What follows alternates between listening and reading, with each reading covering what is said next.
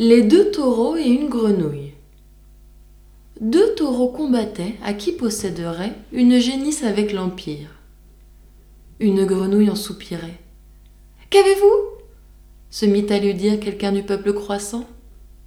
Et ne voyez-vous pas, dit-elle, que la fin de cette querelle sera l'exil de l'un, que l'autre, le chassant, le fera renoncer aux campagnes fleuries?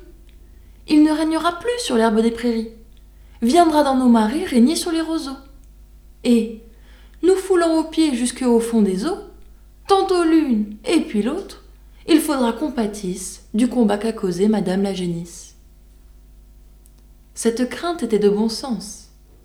L'un des taureaux en leur demeure s'alla cacher à leurs dépens.